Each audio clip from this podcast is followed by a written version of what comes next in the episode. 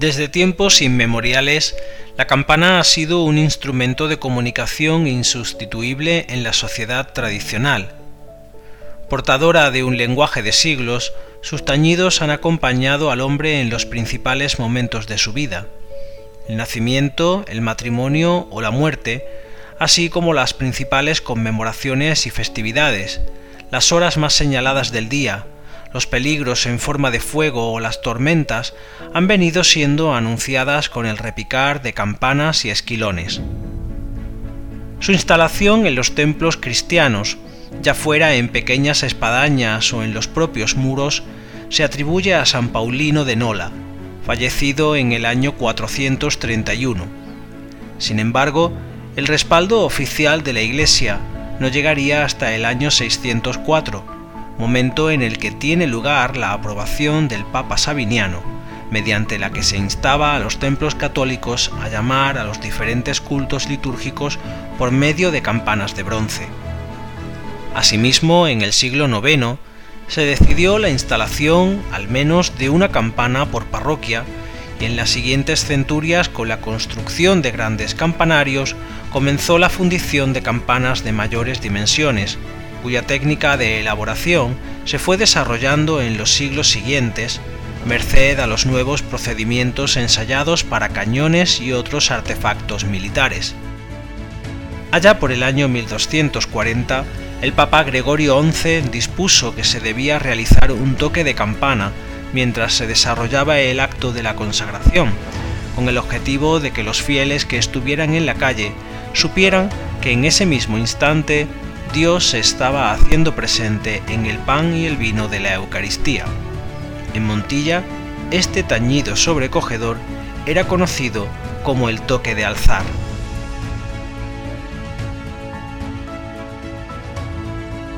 Las personas que asumieron la labor de llamar a la feligresía por medio de los bronces fundidos asumieron con mayor o menor libertad también las diferentes disposiciones, reglas y mandatos de la jerarquía eclesiástica, hasta el punto de que regulaban entre sí los distintos toques y desarrollaban sus propias composiciones en función del número de campanas que tuvieran a su cargo. Durante siglos, las campanas fueron el medio de comunicación más eficaz de Europa, pues sirvieron para avisar de incendios, anunciar muertes o comunicar nacimientos, además de regir la vida religiosa y civil de cada localidad. Precisamente por este motivo, los toques de campanas han ido adaptándose a las exigencias sociales marcadas por la propia evolución de la historia. Así, Mientras el toque de mediodía permitía al hombre tomar un respiro en su jornada laboral con motivo del rezo del ángelus, las mujeres lo tomaban como referencia para iniciar los preparativos del almuerzo. La incidencia social de los tañidos llegó a ser tal que incluso durante siglos se interpretaron en los campanarios toques específicos para hombres, más largos y pausados, y para mujeres o niños, más vivos, de manera que casi sin quererlo los bronces fundidos de muchas iglesias se sumaron también a la corriente discriminadora que hasta tiempos muy recientes relegó a las féminas a un segundo plano en la sociedad.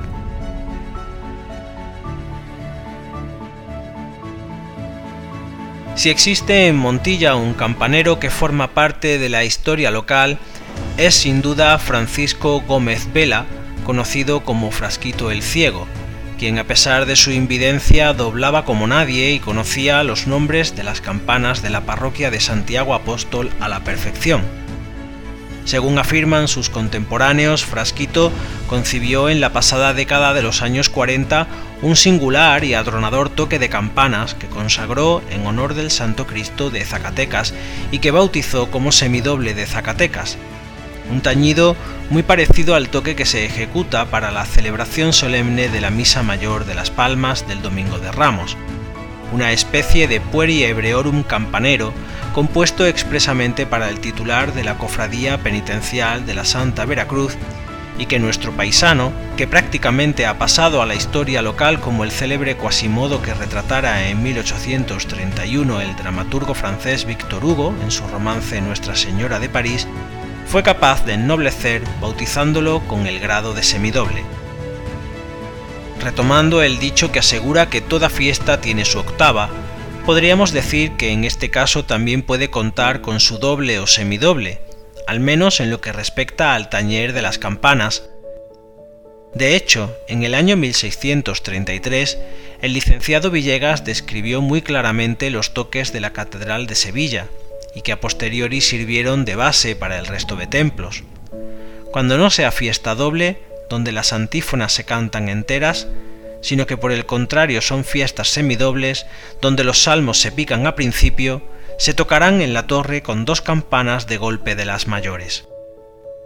De esta forma, si hay un elemento que identifica acústicamente la salida procesional del crucificado de Zacatecas es sin duda alguna el toque de campanas que emana de la misma espadaña de la torre dieciochesca de Santiago. Y es que no hay toque semejante en ningún lugar del mundo.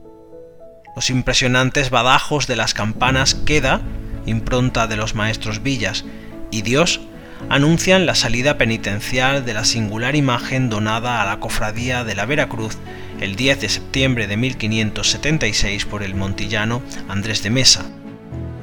Según consta en los archivos parroquiales, el semidoble de Zacatecas es el único toque de campanas dedicado expresamente a la imagen titular de una hermandad de Semana Santa. Como curiosidad, hay que destacar que Frasquito el Ciego fue capaz de componer una auténtica sinfonía cargada de simbolismo, sabor y tradición, adaptando de manera fiel la estructura del novedoso toque a las vertientes campaneras que procedían de la mitad sur de la península desde mediados del siglo XVII.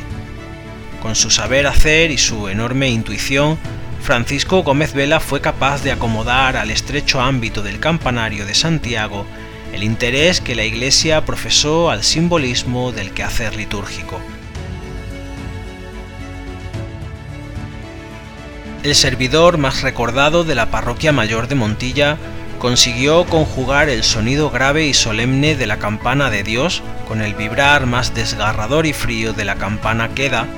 dando lugar a una composición cuyo eje fundamental lo constituyen las cinco llagas que padece el Santo Cristo de Zacatecas, de esta forma, el toque comienza con cinco esposas de estos bronces, bien espaciados a modo de agonía, que posteriormente, cuando el sonido del último golpe de badajo es casi imperceptible, se completa con dos badajazos, el semidoble,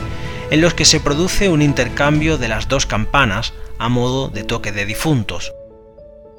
Cuando el cortejo de la Cofradía Penitencial de la Santa Veracruz encamina sus pasos hacia la calle Iglesia para continuar por la calle Costal abajo, los campaneros de Santiago vuelven a hacer sonar otras cinco esposas, que no son más que cinco golpes simultáneos de las campanas Queda y Dios, y que como hemos dicho simbolizan las cinco llagas que Jesús padeció pendiente de la cruz. Con seguridad, muchos montillanos se emocionarán alguna vez al escuchar el añorado tañido de sus campanas e imaginarán a Frasquito el Ciego y a otros viejos campaneros doblar las antiguas campanas, agarrados fuertemente a sus cabezas, desafiando el riesgo en las alturas. Ángelus, vísperas, agonías del Señor, morteretes, ánimas, oración, completas y, como no, el semidoble de Zacatecas, se encuentran ya a salvo del olvido gracias a los campaneros de la parroquia de Santiago Apóstol, que desde tiempos inmemoriales han venido ejecutando impasibles el arriesgado volteo, desafiando así el riesgo en el estrecho ámbito del campanario.